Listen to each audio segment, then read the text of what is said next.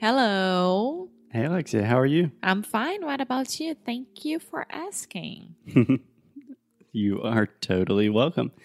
I'm doing great. So, today on the show, we are going to talk about movies, more specifically, the movie that we saw this weekend, Once Upon a Time in Hollywood. Uh huh. So, Alexia, yesterday, or still today, but on the show yesterday, we started talking about movies, and naturally, we got a little bit off topic because I started correcting your English and we started talking about movies more generally. But today, we want to talk specifically about this movie by Quentin Tarantino. So, So, first, some ground rules. okay. Do you know what ground rules are? Uh huh. Regras do jogo. Yeah. I was going to say, if you said no, I was going to say rules of the game. Uh huh. Yeah. So, some ground rules. When possible, let's try to keep all spoilers out of this episode. Okay. Yeah, But- I hate spoilers. Yeah. So, no spoilers. We will be talking about the movie, some things about the movie and who's in it, things like that.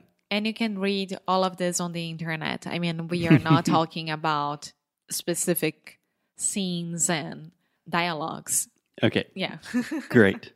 So, in general, Once Upon a Time in Hollywood by Quentin Tarantino, what'd you think? I loved it.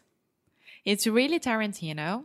For you to go and watch a Tarantino movie, you really have to be in the mood of it. You had to like it Yeah, in the mood for it. for it. Yeah. So let's take a step back.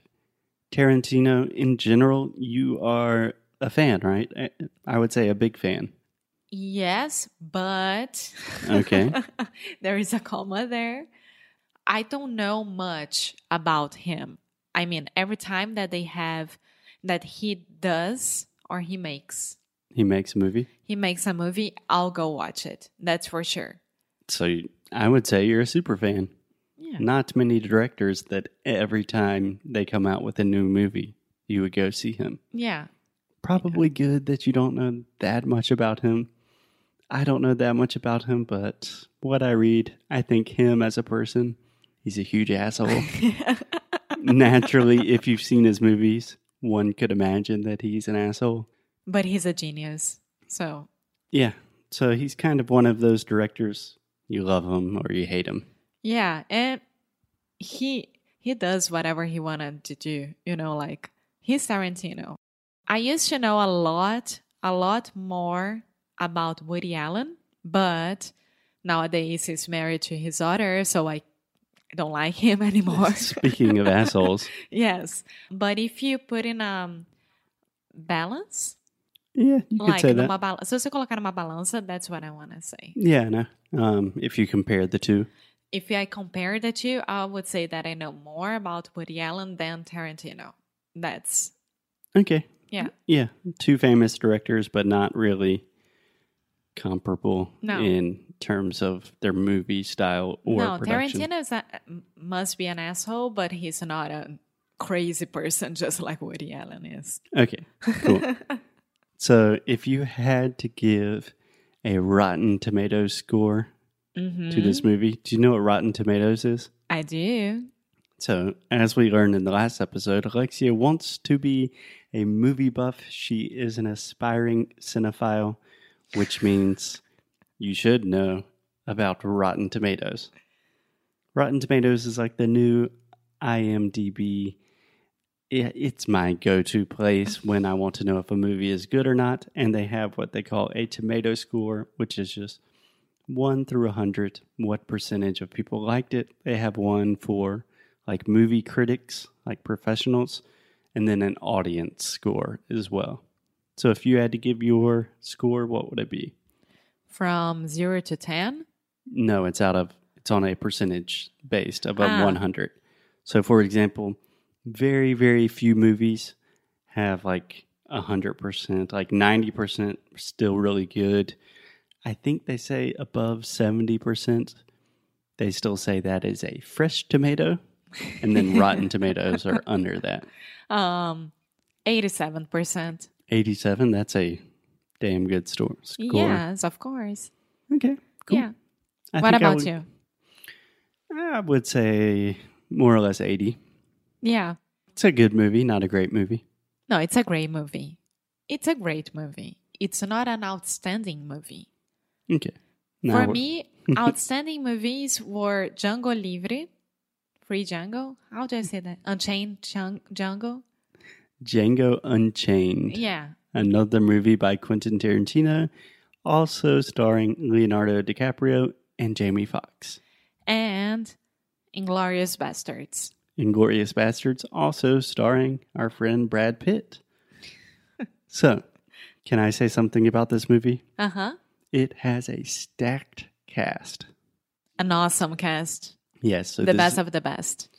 Uh, not necessarily. So, a stacked cast is when you have a lot of stars or big names in one movie. Yeah. So, if you see a movie and you just recognize a lot of people, okay, there are a lot of famous actors and celebrities in this movie, you can say, damn, this movie has a stacked cast. So, Brad Pitt, Leo, Al Pacino, Al Pacino, Al Pacino, the girl from Better Things, the girl from Stranger Things, Robin. Yes. So let's slow down. So we have two of the biggest male stars of our time Brad Pitt, who is 55 and still has six pack abs, He looks incredible. shaking her head like, mm, mm, mm. no, but he, he looks incredible. I wouldn't know that he's 55, and that's okay. He is aging well. yes, great. Leonardo DiCaprio, 45 years old, yeah, he's getting older as well. Al Pacino, quite old, almost 80. no idea. Yeah. you said the girl from Better Things. So Better Things is a show that originally airs on FX, which is a channel in the US. But I believe we talked about Better Things before. We did. Yeah. I'm sure you can find it on Hulu or somewhere illegally on the internet. But she was on there. And Robin from Stranger Things, who, ironically, is the daughter of Uma Thurman and Ethan Hawke. Kill Bill. Yeah, it's all connected. and on top of that, just to add to the stacked castness of this stacked cast, you had Emile Hirsch, who was the younger kid who you probably recognize him from Into the Wild. Huh? Who was the younger kid? Remember? The? No, the couple that had the younger kid. So you had Roman Polanski or Polanski, Roman Polanski in this movie. Ah, who yeah, was yeah, dating yeah, the girl, and then they had the younger kid that kind of stayed with him. Yeah, Yeah, that was Emile Hirsch from Into the Wild. that's sure. You also had a brief appearance by Damian Lewis from Homeland, from Billions, from many, many things, and, And some other the- the- famous actors and actresses.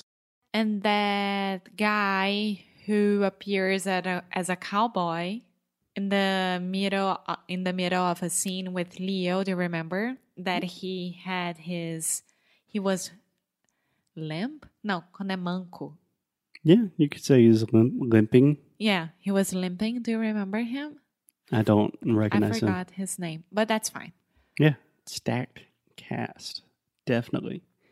So, what else about the movie? Would you recommend that people that even are not Tarantino fans, because I'm sure we have a lot of people listening right now, including myself, a lot of times when I think about Tarantino, I have to be in the mood. Like, I loved Inglorious Bastards. I enjoyed Django Unchained but it's a lot of blood. His movies are kind of ridiculous. It seems a lot of like he's doing this super artistic, self serving, narcissistic stuff. Would you recommend this to, let's say, your friend that doesn't know much about Tarantino or is not into it? No, not at all. Because, as I said, for you to go and watch and spend money on that and m- going to the movies in Brazil is really expensive, you gotta be in the mood for that. So, Taranti- Tarantino is not like Notting Hill or It's not like what? Notting, not, oh, Notting Hill. Notting Hill or like, I don't know. It has a style. and you know that the movie will be long. You know that the movie will talk about a lot of different like stories and place every single character and understand their story behind it. So in the end, that's what he does. This is not a spoiler at all. He can connect everyone. Yeah. So you had to be there, like, okay, I'm gonna learn about 10 different stories right now. Yeah. Yeah, it's a lot to digest at one time. Yeah. Yeah, I agree. If you are a Tarantino fan, I don't think you will d- be disappointed. No, but it's not the best for me. Yeah, I thought it was quite good. It was enjoyable. If you're not a Tarantino fan, probably a good one to wait and watch when it's available in your house, but worth watching. Yeah, yeah, yeah. No, it's amazing. I mean, you're gonna you're gonna see Leo, Brad Pitt doing an amazing job. Both of them are great. Yeah. Brad Pitt with his shirt off for a little while. You were talking about that. I wasn't. so, Alexia, apart from Brad Pitt taking his shirt off very briefly, what would you say was your favorite thing about this movie? I'm gonna make a joke right now, but the dog. There is a fantastic dog, but if you watch the movie, you will understand why that's a joke. I think my favorite thing was just seeing kind of his depiction of Hollywood in the, I guess this was the 50s, right? No, 50s, No. 60s, 70s, yeah. 70s, 80s. Sorry, yeah. It was Charles Manson e- era. Okay, yeah. But just kind of that old hippie vibe of Hollywood with parties and they go to the Playboy Mansion. Not that I'm endorsing or saying I'm a fan of the Playboy Mansion. Don't know why I mentioned that. I'm just saying, seeing that time period, he did a really good job with the music and yes. Yes. But that's my point. I think that because he is very good at everything that he does, maybe I was expecting more yeah, about it because for me, okay, he knows how to how to show Hollywood, how to show hippie people. He knows how to do all of that. And for me, Django Unchained and Bastard, I am amor, Django Unchained, Django Unchained Inglorious Bastards. and Inglorious Bastards were amazing because it wasn't a reality at all for me. Right, right. Yeah, I understand that completely.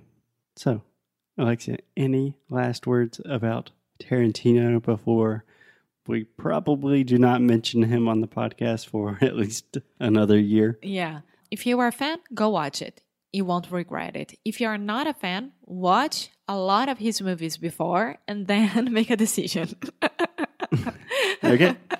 Strange advice, but I think that's a good place to end for today. Tomorrow we will be back in your earphones or speakers or whatever you're doing talking about some cool TV shows. Okie dokie. Bye. See you later.